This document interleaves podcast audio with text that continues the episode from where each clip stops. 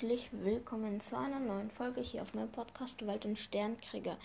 Ja, es ist jetzt fünf Tage her, dass ich keinen Podcast aufgenommen habe. Ähm, ja, ich hatte auch manchmal einfach erstens gerade wenig Zeit und naja, egal. Heute geht es auf jeden Fall um das Rhinoceros. Ja, das ist eine ähm, Nashornart. Nashörner kann ja jeder, allerdings äh, Nashorn an sich ist kein Tier.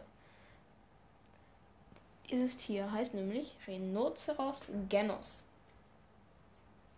Also, das Nashorn. Es lernte doch. Danke. Ähm, ja. Ich würde sagen, fangen wir an.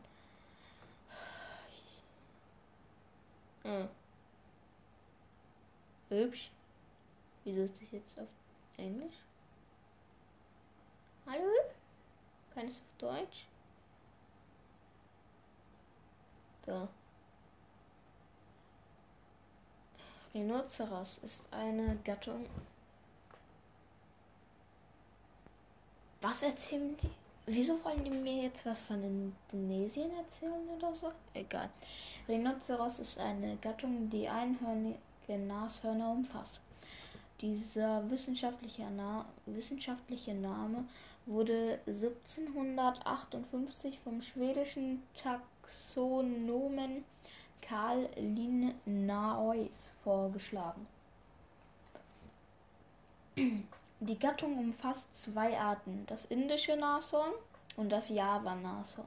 Obwohl beide Mitglieder vom Aussterben bedroht sind, aha, einfach zusammengeschrieben, ist das Java-Nashorn eines der am stärksten gefährdeten Gro Großsäugetiere der Welt mit nur 60 Überle Überlebenden.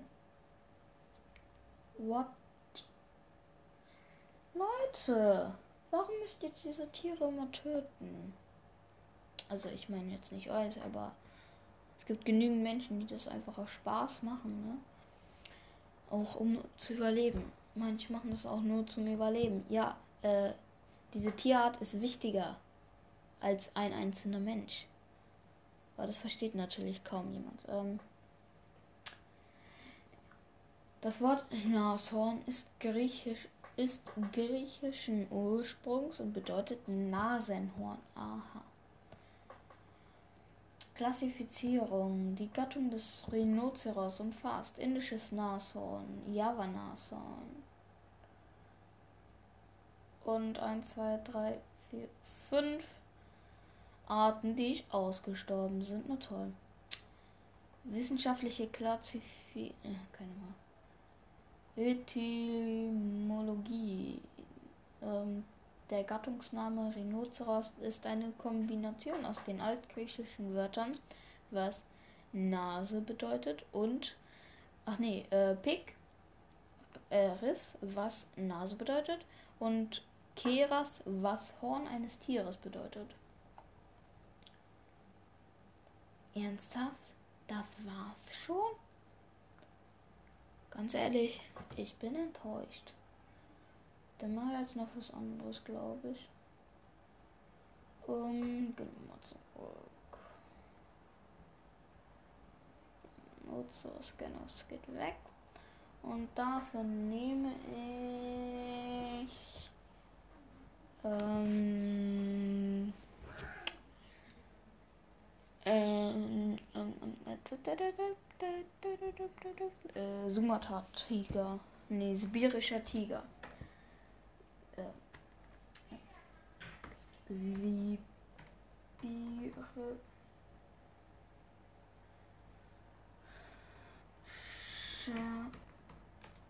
Tiger. Sibirischer Tiger. Yep. Ich hoffe, darüber gibt es jetzt ein bisschen mehr.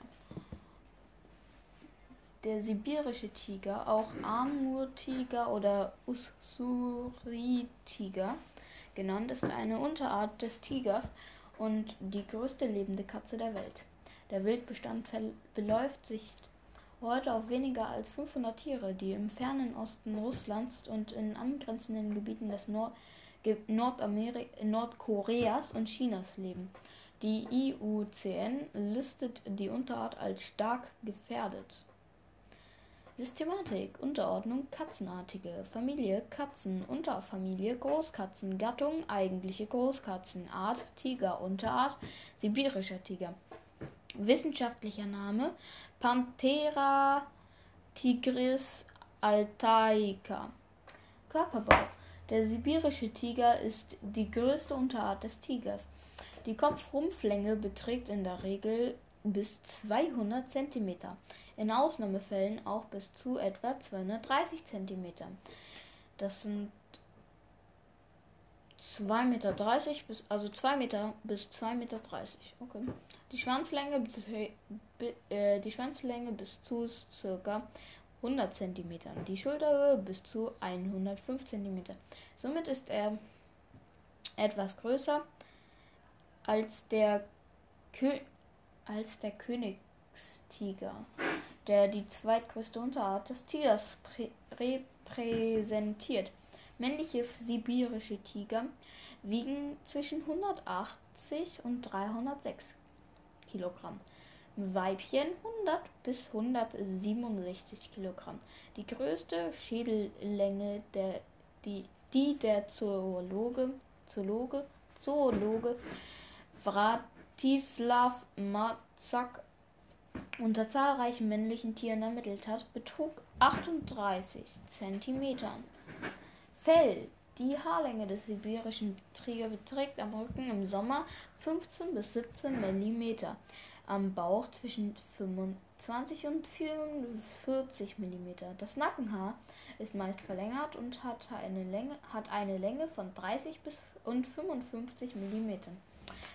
Die Backenbarthaare messen zwischen 70 und 85 mm und sind damit deutlich kürzer als beispielsweise die des kleineren Sumatra-Tigers, welche zwischen 80 und 120 mm lang sind. Ähm, das Winterfell hingegen ist wegen des. Ach, das interessiert jetzt gerade ernsthaft keinen. Ähm, Nahrung und Jagd. Der sibirische Tiger muss pro Tag 9 bis 10 Kilo Fleisch zu sich nehmen, da er enorme Energiereserven benötigt, um bei dem kalten Klima zu überleben. Die Hauptbeutetiere sind in dieser Reihenfolge Rothirsche, Wildschweine, Sika-Hirsche und Rehe. Daneben erbeutet er auch Elche, Gorale, Luchse und eigentlich sogar Bären. Manchmal reißt er auch Hunde und Hausvieh. Generell scheinen die Beutetierbestände eine viel größere Bedeutung zu haben als bestimmte Habitatstypen. Mit seinem kräftigen Körper kann er seine schwere Beute über weite Strecke tragen, um sie an einem ruhigen Ort zu fressen oder aufzubewahren. Der Tiger verbringt viel Zeit mit der Jagd, da nun 10% seiner Angriffe erfolgreich sind. Ein solcher Angriff beginnt mit dem Anschleichen an die Beute. Ist der Tiger nah genug herangekommen, springt er mit einem gewaltigen Satz von hinten auf das Opfer, mit seinen Eckzähnen in dessen, um seine Eckzähne in dessen Nahen zu schlagen. Nacken zu schlagen. Mit seinen Hinterbeinen steht er fest auf dem Boden, um das Tier nach unten zu drücken. Größere Tiere werden danach mit einem Kehlenbiss getötet. Kleinere Beutetiere sterben bereits an, an den Verletzungen im Nacken. Um, es gibt halt kaum viel jetzt, ne? Kaum was. Verbreitung, ja, machen nicht noch.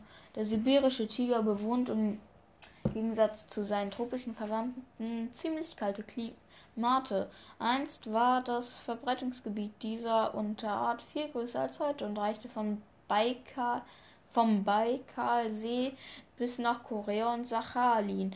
Heute ist er auf einem schmalen Küstenstreifen am japanischen Meer im Grenzgebiet zwischen Nordkorea, China und Russland beschränkt. Das Hauptverbreitungsgebiet liegt heute im fernen Osten Russlands. Dort erstreckt sich erschreckt, erstreckt mit T sich sein Vorkommen von Nord nach Süd über 1000 Kilometer durch die Region Primori Primorje bis in die südlichen Teile der Region Chabra Chabarovsk. In historischen Zeiten drang der Tiger im Amur-Gebiet nie in Gebiete über 50 Grad nördlicher Breite vor.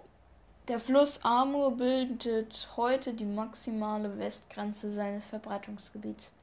Das gesamte verbliebene Verbreitungsgebiet von Pantha, Panthera tigris altaica im fernen Osten Russlands beträgt äh, schätzungsweise 185.000 Quadratkilometer, während die meisten Tiger in der Region Primorje leben, streiften, wie eine, einer Studie von 1996 zu entnehmen, noch 48 bis 53 erwachsene Tiger durch